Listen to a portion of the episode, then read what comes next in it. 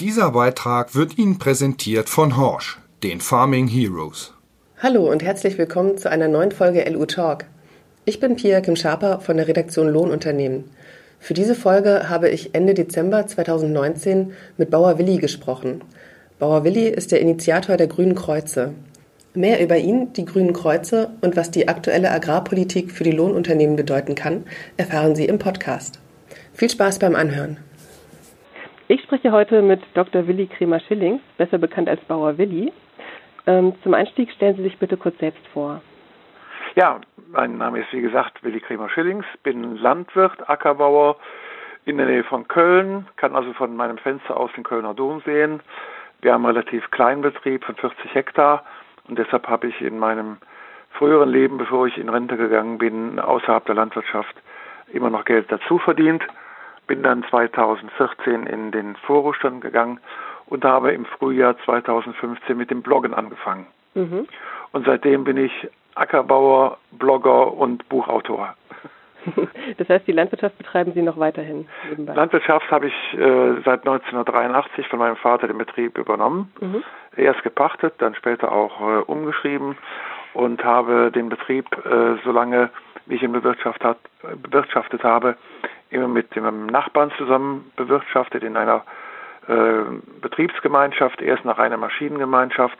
Und als ich dann äh, außerhalb der Landwirtschaft mein Zubrot verdiente, hat mein Nachbar die Feldarbeit für mich mitgemacht und ich habe so, wie ich Zeit hatte, dann halt eben mitgeholfen. Also wir haben zusammen 90 Hektar und das lässt sich ja heute mit einem Satz Maschinen und einer Person ganz gut bewerkstelligen. Mhm. Also wir haben nur die normalen Kulturen, Zuckerrüben, Raps, Getreide und äh, das ist ja heute mit den großen Maschinen ein Klacks. Sie haben schon gesagt, dass Sie einen Blog betreiben, mit dem Sie ja schon recht bekannt geworden sind. Und Sie haben auch viel Aufmerksamkeit erregt mit den grünen Kreuzen. Erklären mhm. Sie bitte kurz, was sich dahinter verbirgt. Ja, äh, was war mit den Grünen Kreuzen? Im Prinzip Auslöser war der 4. September. Das war gerade zufällig auch mein 65. Geburtstag, an dem aus Berlin ein sogenanntes Agrarpaket äh, bekannt wurde. In diesem Agrarpaket äh, sind einige Dinge drin zum Insektenschutz, äh, zum Tierwohllabel, äh, zur Umschichtung von ersten in die zweite Säule und so weiter und so fort.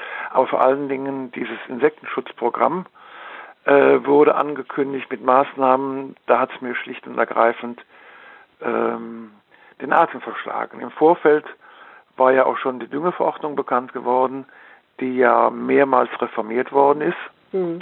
und von dem man heute eigentlich immer noch nicht so richtig weiß, äh, wie denn jetzt nun der letzte Stand ist. Aber als ich dieses Agrarpaket gelesen habe, da habe ich gedacht, also das, das kann doch wohl nicht wahr sein, dass man das so umsetzen will. Dann habe ich am nächsten Tag nochmal geguckt, was schreibt denn der Deutsche Bauernverband dazu. Und dann schrieb der Deutsche Bauernverband, äh, dass dieses äh, Paket den Strukturwandel in Deutschland weiter beschleunigen wird. Und dann habe ich gedacht, das kann es doch wohl nicht alles gewesen sein. Und habe dann mit Freunden telefoniert und habe gesagt, hör mal Leute, das, das, das kann man doch nicht so auf sich beruhen lassen. Habt ihr eigentlich mal gesehen, was da alles äh, angekündigt wird?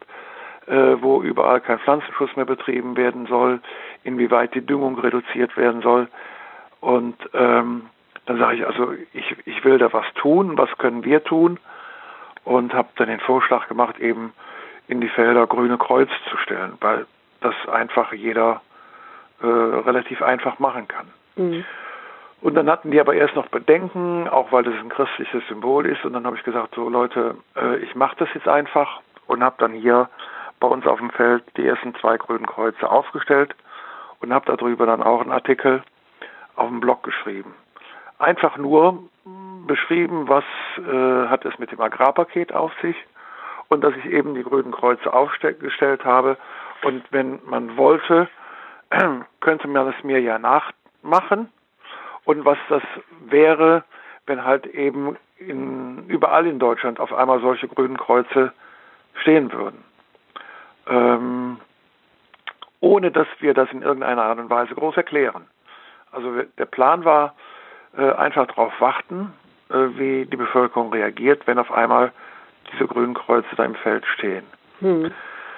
Womit ich nicht gerechnet habe, wirklich nicht gerechnet habe, war, dass das eine unglaubliche Welle gemacht hat. Also ich habe jetzt nochmal nachgeguckt. Äh, der Artikel ist bei mir auf dem Blog 105.000 Mal angesehen worden. Und das auf dem Blog, also bei Facebook, äh, wird ja immer gekennzeichnet, so und so viel erreichte Leute. Das heißt aber erstmal gar nichts.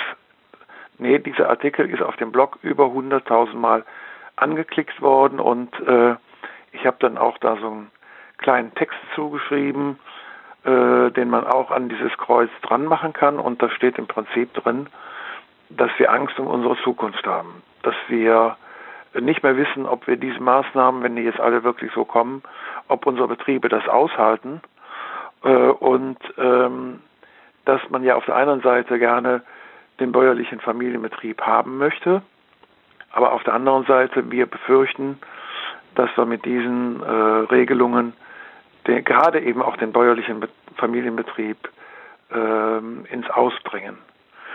Ja, das war es eigentlich schon und ich habe dann nicht irgendwie eine Initiative gegründet, sondern ich habe das eigentlich nur vorgemacht hm.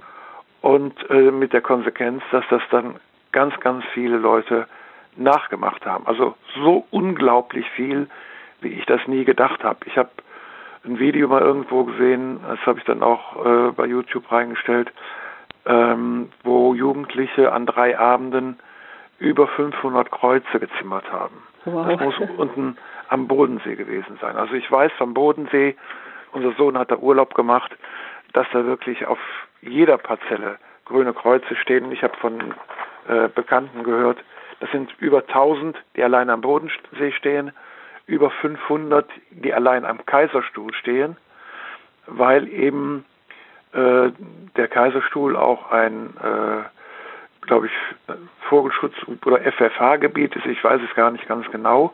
Und das würde letztendlich dazu führen, dass an weiten Teilen des Kaiserstuhls kein Weinbau und auch kein Ackerbau mehr betrieben werden dürfte. Mhm.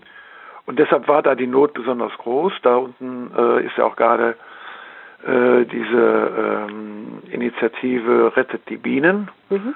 Ähm, und da passte das natürlich auch ganz gut äh, rein. Aber wie gesagt, ich habe keine Idee, weil es auch nicht oder keiner das nachgehalten hat, wie viele Kreuze in Deutschland stehen. Aber wenn ich allein von zwei Gebieten in Baden-Württemberg schon weiß, dass es da über 1500 sind, dann ist es, glaube ich, nicht äh, unrealistisch davon auszugehen, dass es deutschlandweit äh, weit über 10.000 sind, vielleicht auch 20.000.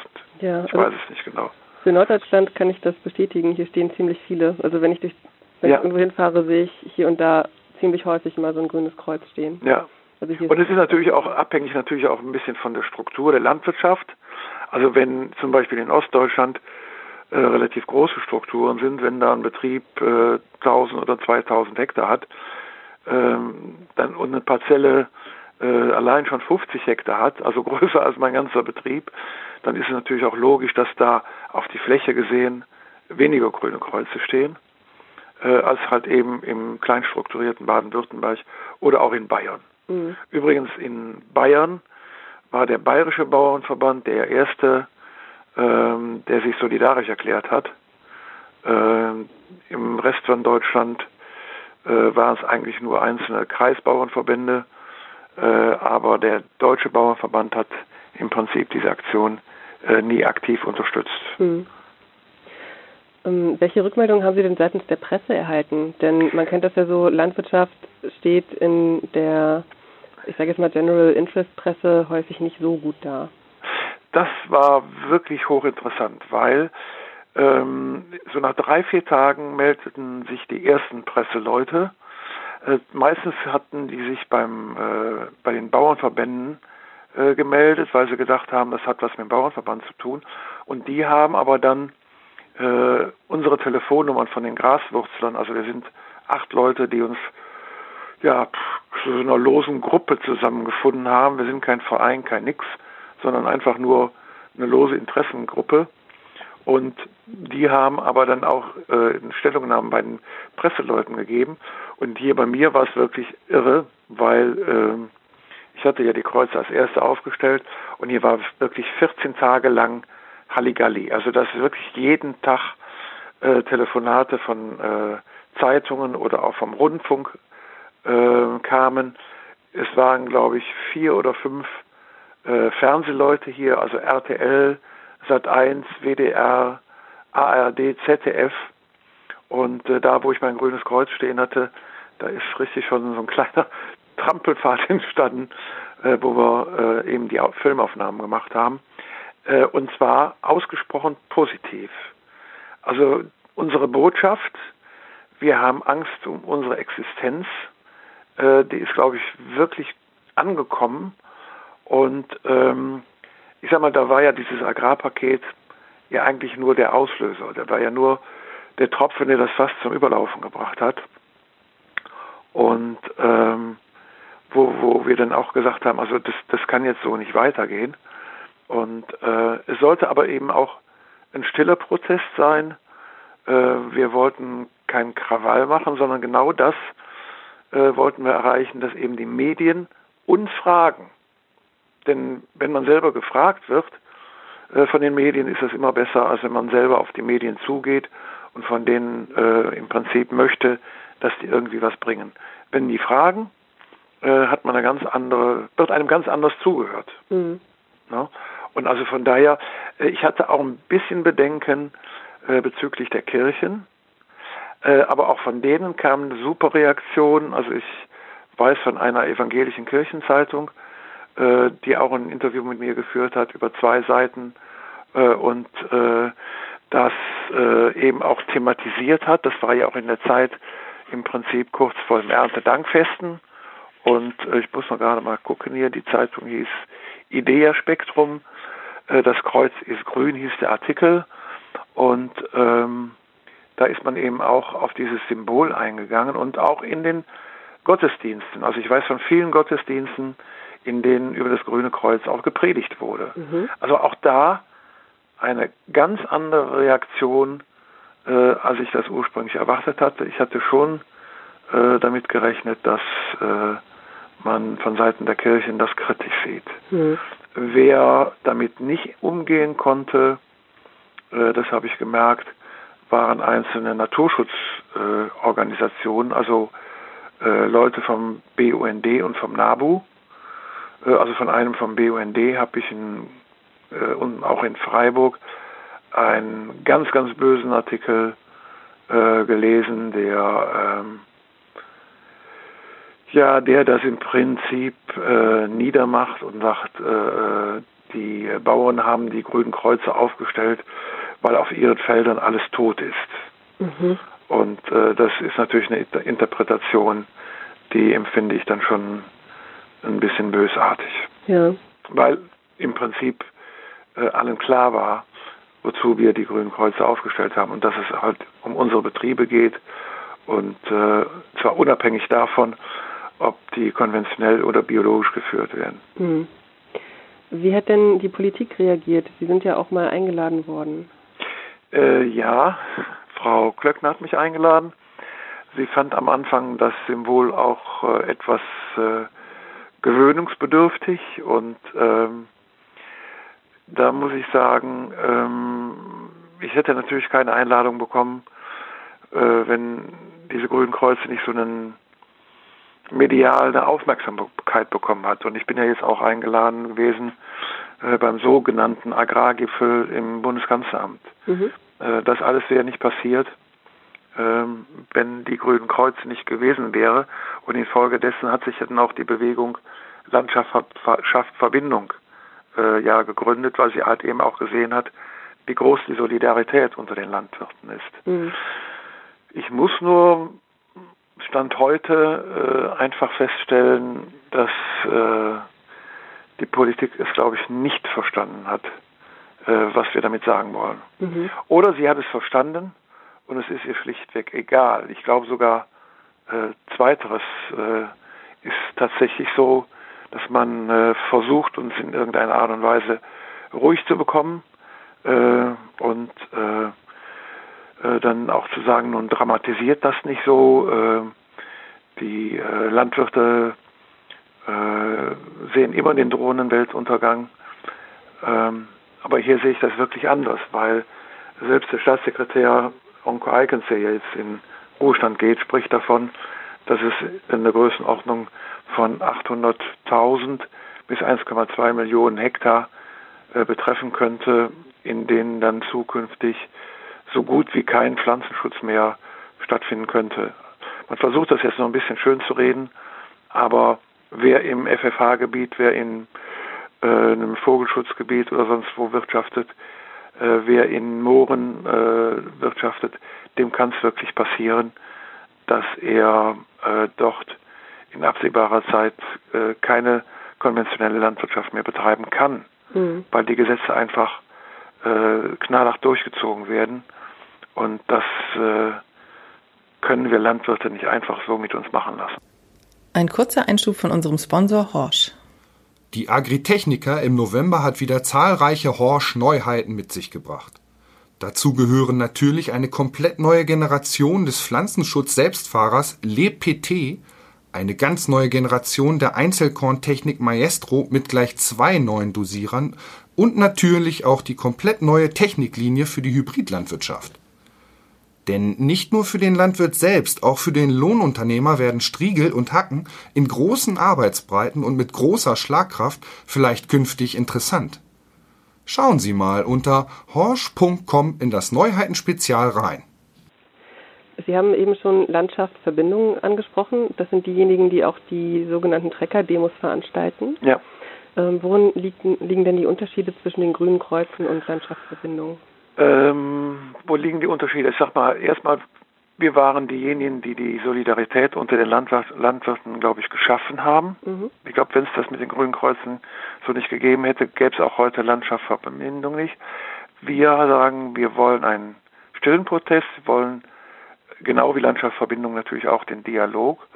Und ähm, wir wollten halt, oder sag mal so, wir hatten am Anfang etwas Bedenken, äh, dass das Ganze sich ähm, radikalisieren würde, weil auch so Begriffe wie jetzt äh, starten wir den grünen Kreuzzug, äh, den fanden wir absolut unpassend, weil äh, dann wird's wirklich, äh, sage ich mal, äh, militant. Und genau das wollten wir verhindern und haben uns deshalb auch am Anfang von Landschaftsverbindung und von diesen Begriffen, Begrifflichkeiten vor allen Dingen etwas distanziert. Wir haben dann aber gesehen, dass die Demonstrationen alle sehr, sehr friedlich waren. Äh, hoffe natürlich auch, dass das so bleibt und äh, ich bin mit den beiden Sprechern von Landschaftsverbindung in losem Kontakt. Wir telefonieren äh, jede Woche eigentlich mal und äh, von daher sag mal sind es zwei Bewegungen. Einmal die Bewegung äh, der Grünen Kreuze, wenn man das so sagen will. Aber wie gesagt, es sind ja Individu Individuen, die die Kreuze aufstellen und äh, die das auch kommentieren äh, und die dann auch äh, in ihrem Umfeld sagen, was sie damit machen wollen. Und dann halt eben ähm, die Trecker-Demonstrationen, die leben natürlich davon, dass das in der Gruppe passiert. Mhm. Und von daher, ich sag mal, das Ziel ist, glaube ich, bei allen das gleiche die äh, Mittel, mit denen man es macht, sind halt unterschiedlich. Aber äh, da sage ich, da guckt keiner jetzt irgendwie auf abschätzig auf den anderen, sondern äh, wir haben äh, einen guten Kontakt miteinander äh, und jeder kämpft auf seine Weise. Hm, okay. Sie sagten eben, dass auf vielen Flächen, wenn das Agrarpaket so durchgesetzt wird, kein Pflanzenschutz mehr möglich ist. Was bedeutet das denn aus Ihrer Sicht für die Lohnunternehmen, wenn diese Agrarpolitik weiter verfolgt wird? Denn die verdienen ja häufig ihr Geld damit, dass sie eben.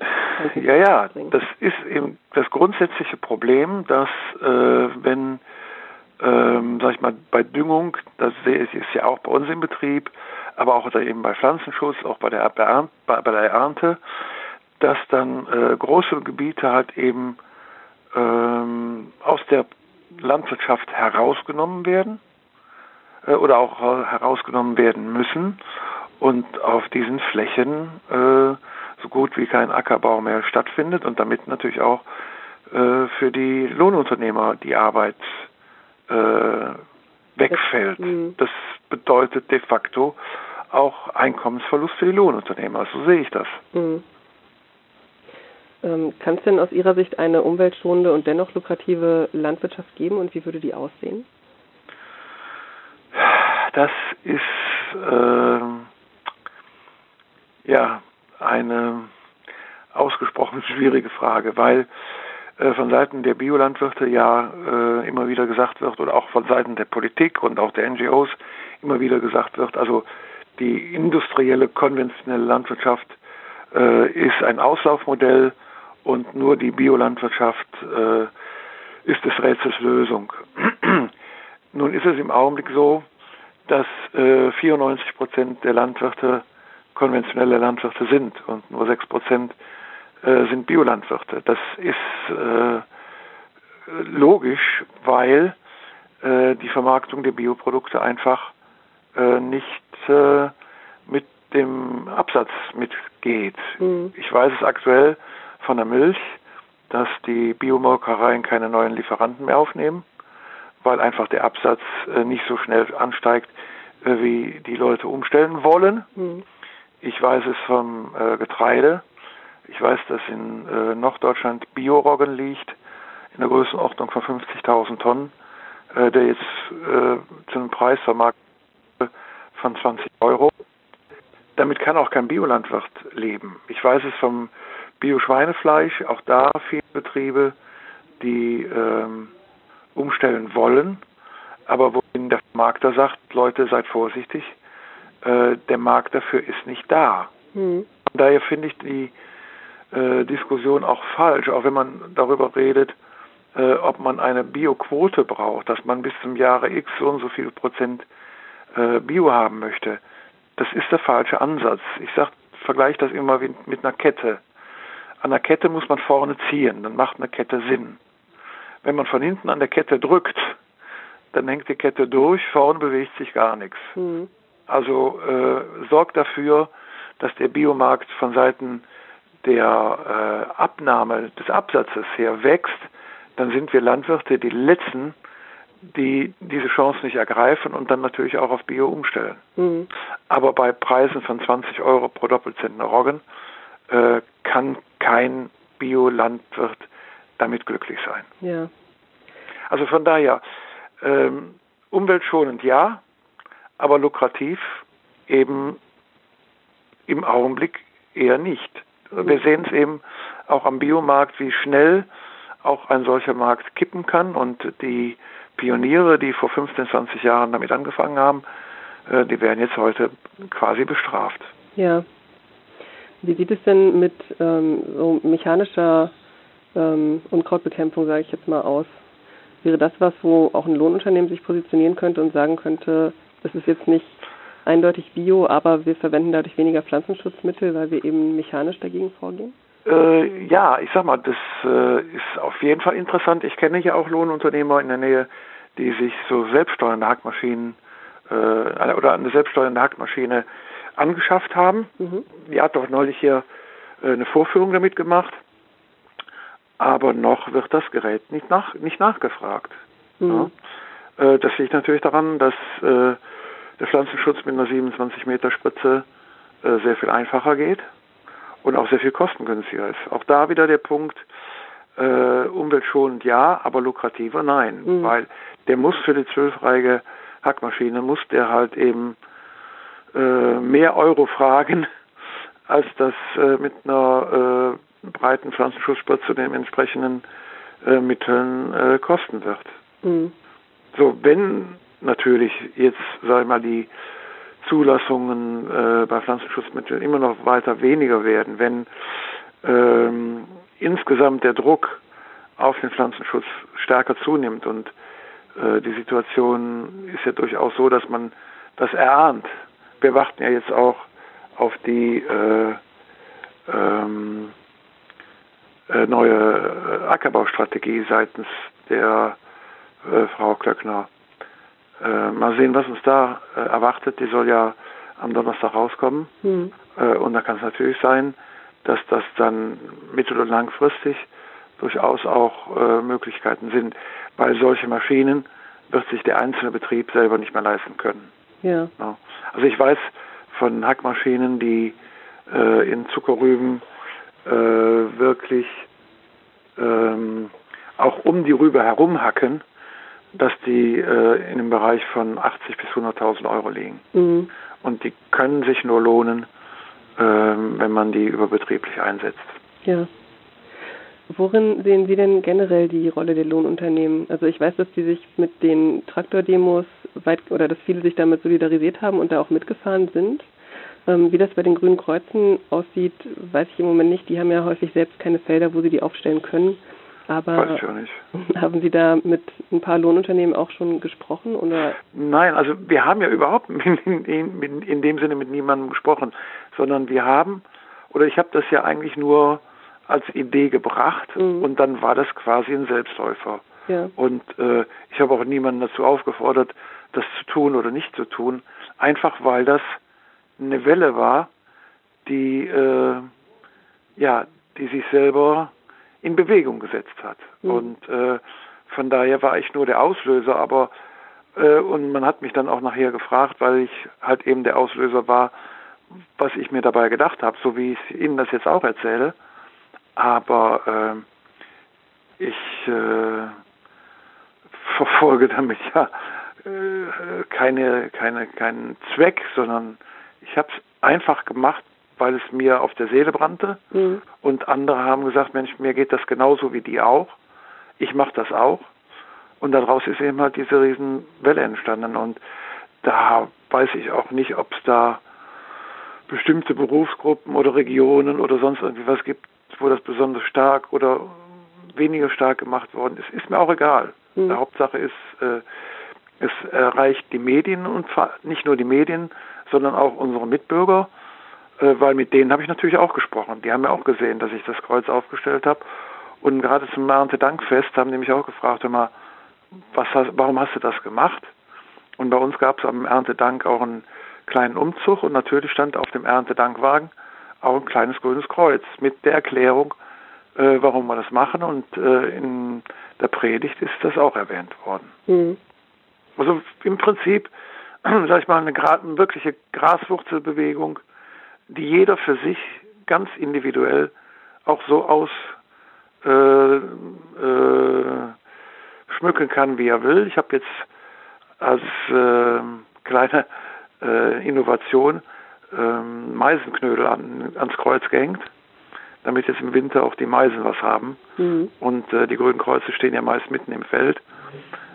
Und so haben halt auch die Vögel ein bisschen Futter im Winter. Ja.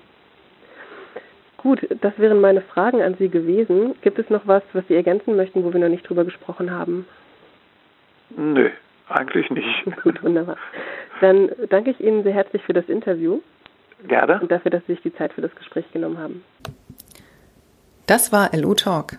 Wenn Sie mehr über die Welt der Lohnunternehmen erfahren möchten, bestellen Sie sich eine kostenlose Leseprobe oder besuchen Sie uns auf www.lu-web.de.